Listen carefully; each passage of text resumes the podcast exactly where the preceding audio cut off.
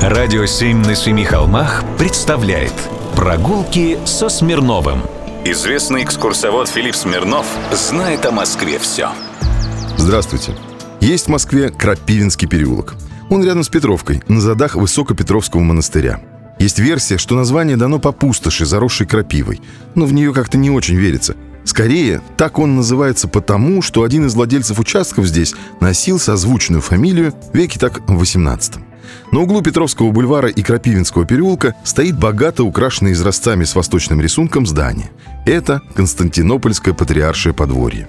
Константинопольское подворье выполнили в уникальном для Москвы исламском стиле. Однако это лишь отчасти так. Членение фасадов характерно для русской архитектуры конца XIX века. Наличники верхнего ряда окон заключили в келевидные проемы и отделали византийскими колоннами. Цокольную часть строения украсили цветным кирпичом, повторяющим полосатую византийскую кладку, а основную часть стен декорировали восточными орнаментами. В убранстве домов прослеживаются и древнерусские мотивы. Декор зданий должен был напоминать о том, что на месте Византийской империи расположилось сейчас мусульманское государство, но Константинопольское подворье продолжает существовать на русской земле.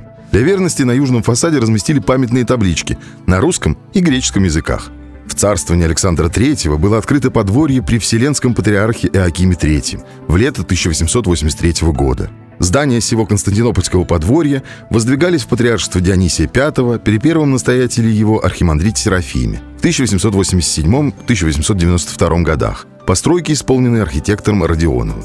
Подворье построили у древней церкви, церкви Сергия Радонежского. Ее еще называли в Крапивках, в Старых Серебряниках, в Сторожах, у Трубы и даже на Петровке.